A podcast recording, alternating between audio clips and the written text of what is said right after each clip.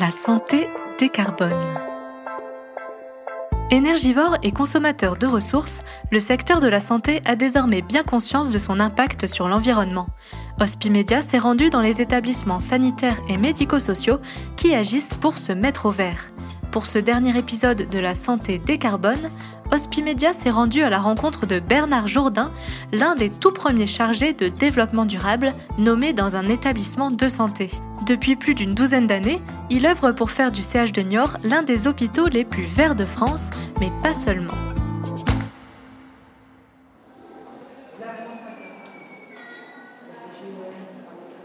Passer une journée avec Bernard Jourdain, chargé du développement durable au CH de Niort et Nord de Sèvres, c'est arpenter avec lui les couloirs, les escaliers, passer de service en service pour aller à la rencontre du personnel et des professionnels de santé de l'établissement.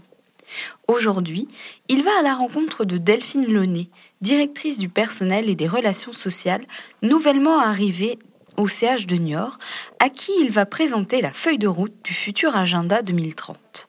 L'objectif est de lui présenter les actions qui la concernent, mais aussi de recueillir son avis et ses idées pour enrichir cette feuille de route. Voilà. C'est pas, c'est pas un cadre figé non plus. Parce que déjà 70 actions à réaliser. Voilà, euh, vous en avez 4, 5, 6, 7, 8. C'est en plus, en plus de ce que vous pouvez mettre en place dans votre quotidien. Donc, euh, il faut aussi tenir compte que euh, les directions ont déjà un temps d'occupation bien occupé et que quand on rajoute des choses, ça peut être contraignant.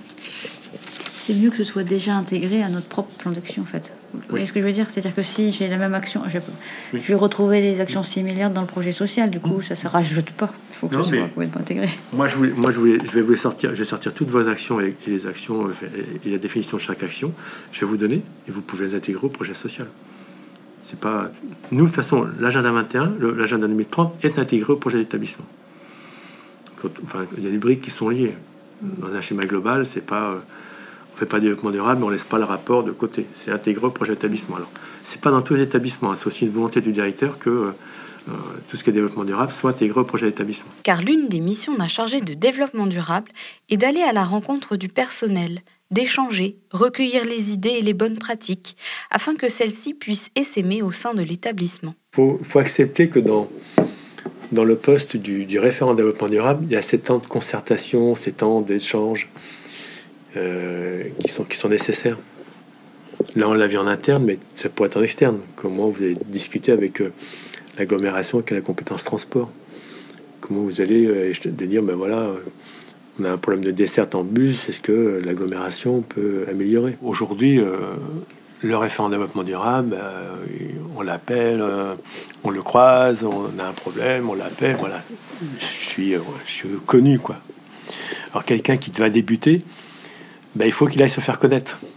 C'est-à-dire que faut qu'il aille à des réunions de service, faut qu'il aille dans les services, faut qu'il voilà, faut qu'il se fasse connaître pour, dire bah si vous avez une question, une problématique, bah, la porte d'entrée, parce qu'on voit bien que vous voyez tout à l'heure dans les différents services, dans les différentes questions qui étaient posées, c'est où est-ce que sur une thématique de, travail, ouais, à qui je m'adresse C'est quoi la porte d'entrée? Bah, Vous, vous devez être connu ou reconnu comme étant la porte d'entrée du développement durable dans l'établissement. Donc n'allez pas le cacher au fin fond des services techniques ou au fin fond de la qualité. Voilà, c'est aussi ça, quoi. Si vous voulez que votre démarche avance, euh, ben, il faut, euh, faut que la personne soit connue reconnue. Comment dirais-je On a un maillon qui, euh, On parle de concertation, en même temps d'accorder entre tout ce qui est, toutes les expressions de chacun et le, regard euh, de la direction du personnel avec le regard législatif, le regard des pratiques. Et notre, notre rôle à nous, développement durable, c'est vraiment de créer cette harmonisation pour qu'à la fin, le plan d'action, quand il sort, puisse se dérouler sereinement. Par définition, le, chargé de développement durable, il n'est pas expert en tout. Moi, je ne suis pas expert de la dilution de médicaments dans le corps. Là, il y a des pharmaciens et des gens très compétents. C'est-à-dire que nous, notre rôle à nous, c'est de mettre en relation euh, tous ces experts pour construire des projets. Si on a une demande d'un service, ben on regarde avec qui, soit en interne, soit en externe, on peut travailler pour pouvoir mettre en place ces projets. Donc nous, on est vraiment à l'interface de tous les services, euh, et puis on va essayer de construire des projets. Et puis après, on porte nous-mêmes des projets. Là, quand on construit le nouvel euh, plan d'action pour l'hôpital, c'est moi qui porte tout, euh, le projet, qui fait, euh, organise les réunions, la concertation, les comités de pilotage avec un cabinet extérieur. Et c'est là où on construit, on pilote le programme. Donc il y a les deux sens, on porte des projets et on les pilote, et puis de temps en temps on répond aux besoins des services. Bernard Jourdain est l'un des tout premiers chargés de développement durable à avoir été nommé dans un établissement de santé. Alors comment en est-il arrivé là? Quelle a été sa formation? Il nous l'explique. J'étais euh, à l'hôpital d'Union, je m'occupais de travaux dans l'hôpital, travaux quotidiens, en menuiserie, peinture. Et puis on avait euh, commencé à instaurer des critères de développement durable dans les marchés publics qu'on avait au service technique. Et puis en 2009, le directeur a souhaité engager l'établissement dans une démarche de développement durable. Donc il m'a sollicité pour que je m'occupe de tout ce qui est développement durable. C'est comme ça qu'on a construit avec lui toutes les actions, tout le programme, qui s'est étoffé au, fil des années. C'est-à-dire qu'entre ce qu'on voyait en 2009 et ce qu'on fait maintenant, voilà, ça a pris beaucoup d'ampleur. Parce que en, 2008, enfin avant 2009, quand on, quand on regardait comment l'hôpital pouvait faire des travaux, je veux dire qu'on était capable de repeindre plein de chambres, de repeindre des couloirs, et que le lendemain, les patients pouvaient retourner dans la chambre. on s'apercevait que les produits qu'on utilisait, bah, ils n'étaient pas, en termes de qualité de l'air ou, d'impact sur la santé, n'étaient pas terribles. Donc on a commencé dans les marchés de peinture à intégrer des critères qui disaient bah, toutes les peintures, ce sera euh, sans COV, sans éther de glycol, sans odeur. Donc on a commencé à intégrer ça dans les marchés de peinture. Nous, on a sur l'hôpital des, adjudicataires, donc des entreprises qu'on a pour 3-4 ans. Donc on a demandé à ces entreprises euh, d'utiliser des produits sains. Alors ça posait problème parce qu'ils n'étaient pas habitués non plus à, acheter ces produits-là. Donc il a fallu qu'ils se retournent, eux, vers leurs fournisseurs de peinture, puis qu'on trouve des peintures qui soient, je pas bio, mais presque, de manière à, commencer à intégrer, euh, à avoir des produits sains dans l'hôpital. Et c'est comme ça qu'on a commencé, dans les différents marchés, à intégrer des critères. Et c'est comme ça qu'on a commencé à, faire naître euh, le développement durable. Alors peut-être que j'avais aussi une sensibilité sur ces questions-là, une connaissance qui fait que ça s'est prolongé. On a commencé par différentes pratiques à mettre des choses en place. Et puis aujourd'hui, on arrive à faire des plans d'action. Je suis plutôt autodidacte. C'est-à-dire que euh, regardez ce qui se passe, aller faire des, des formations, mais c'est vraiment autodidacte pour aller connaître ce qui se passe, être à l'écoute et euh, condenser tout ce qui peut se passer pour euh, se dire à un moment donné, c'est peut-être euh, cette voie-là ou cette chose-là qu'on peut mettre en place. Parce qu'aujourd'hui, voilà, l'hôpital, c'est aussi un monde à part. Je, le dis souvent, mais l'hôpital est ouvert 24 heures sur 24, 7 jours sur 7, et ne prend pas de vacances scolaires. Ça veut dire que quand on travaille, quand on fait des choses, on doit s'adapter à nos pratiques. Si vous repeignez une classe d'une école, vous le faites au mois de juin, juillet, août, il n'y a personne. Nous, euh, on peut repeindre des services, euh, tant de temps après, euh, on, remet des patients. Donc on a besoin de, l'espace qui est rénové. Donc voilà, donc il faut qu'on s'adapte. Et sur les questions énergétiques, on voit bien que juillet-août, on consomme beaucoup. donc on a vraiment des particularités dues au secteur de la santé.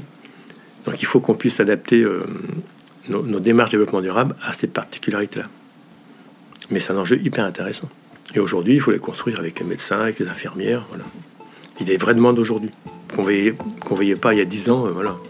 On était peut-être un peu un ovni dans le paysage. Aujourd'hui, euh, ça devient, ça devient classique. Quoi.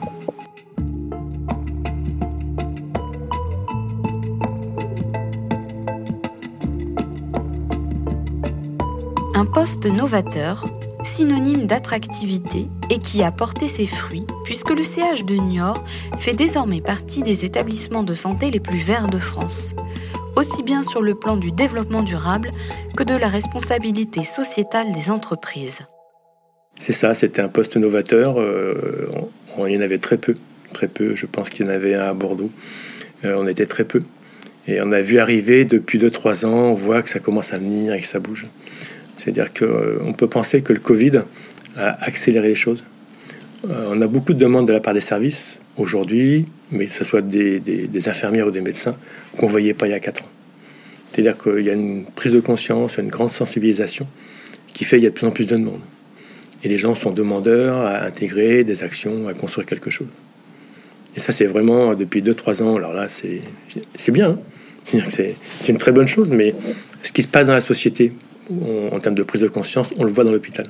Aujourd'hui, sur les questions de bien-être au travail, on sait que sur le recrutement des infirmières ou de certains métiers, c'est compliqué.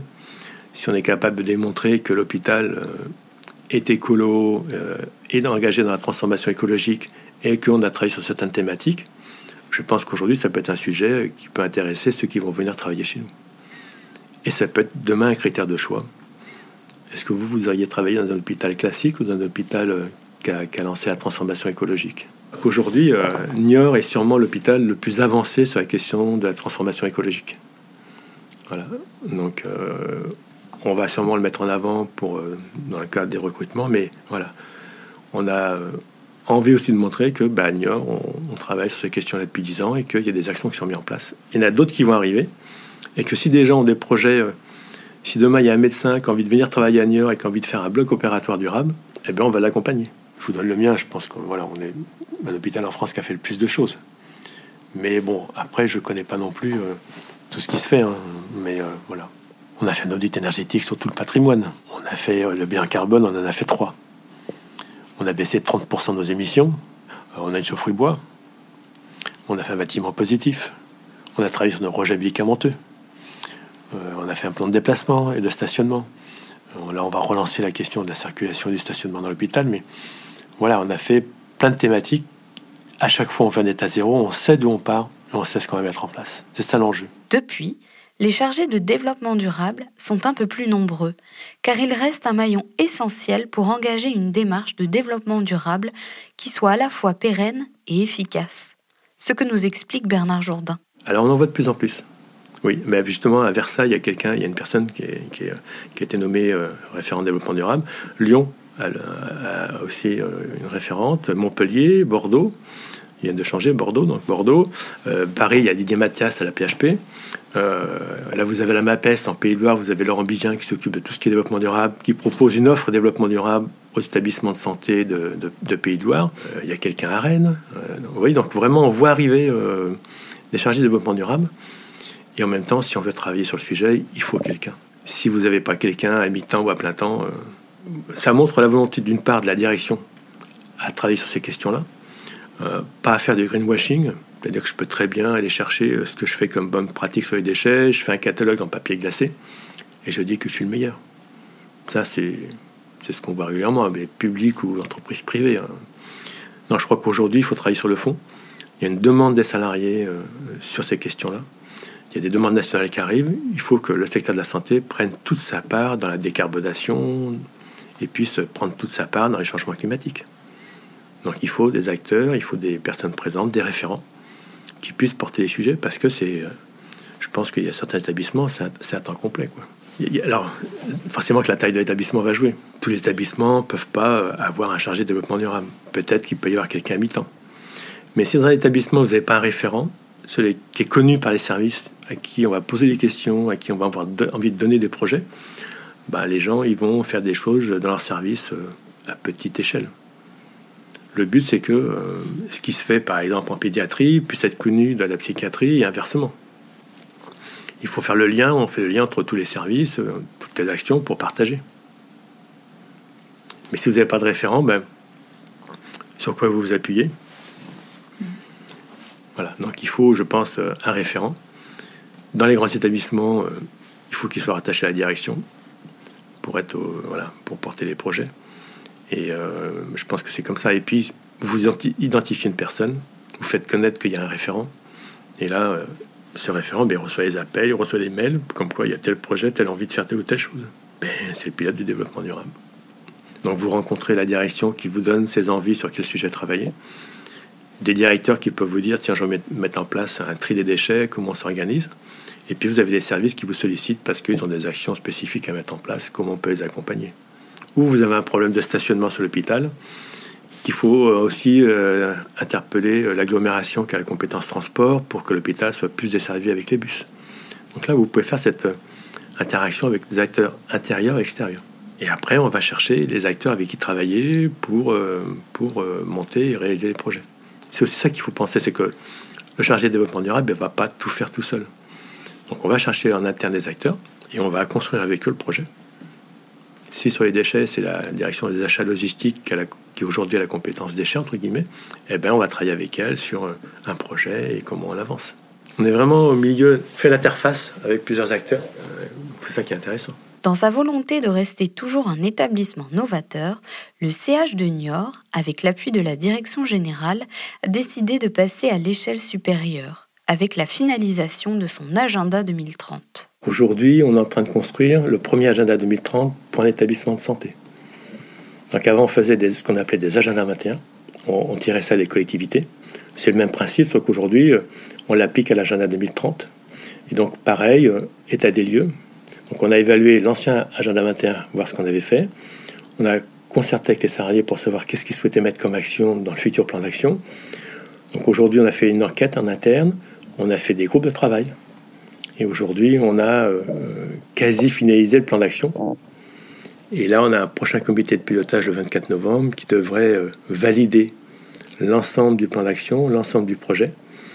Et, en, après, on rentre dans une phase de communication qu'on est en train de préparer. Et on travaille sur des supports de communication pour diffuser à l'ensemble du personnel tout le plan d'action de l'hôpital pour 2023-2027. Donc, c'est-à-dire que vous avez un guide avec à peu près 69 actions à dérouler pendant 4 ans.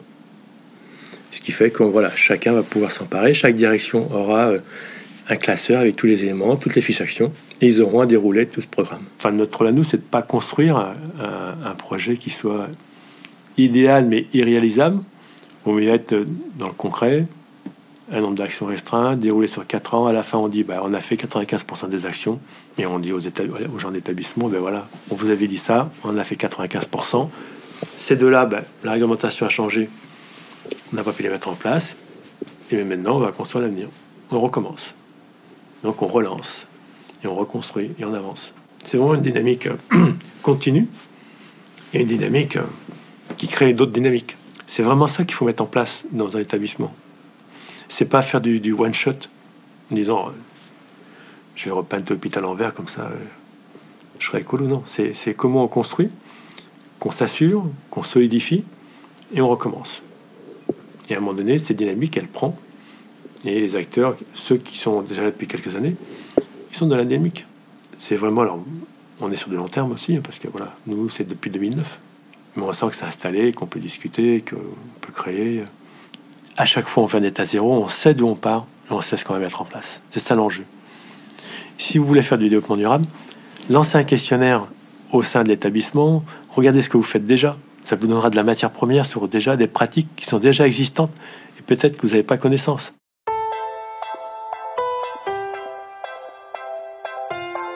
Ce reportage a été réalisé par Géraldine Tribault, au mixage et à la création sonore, Alexandre Debuchy. Nous espérons que cette série La santé décarbone vous a plu.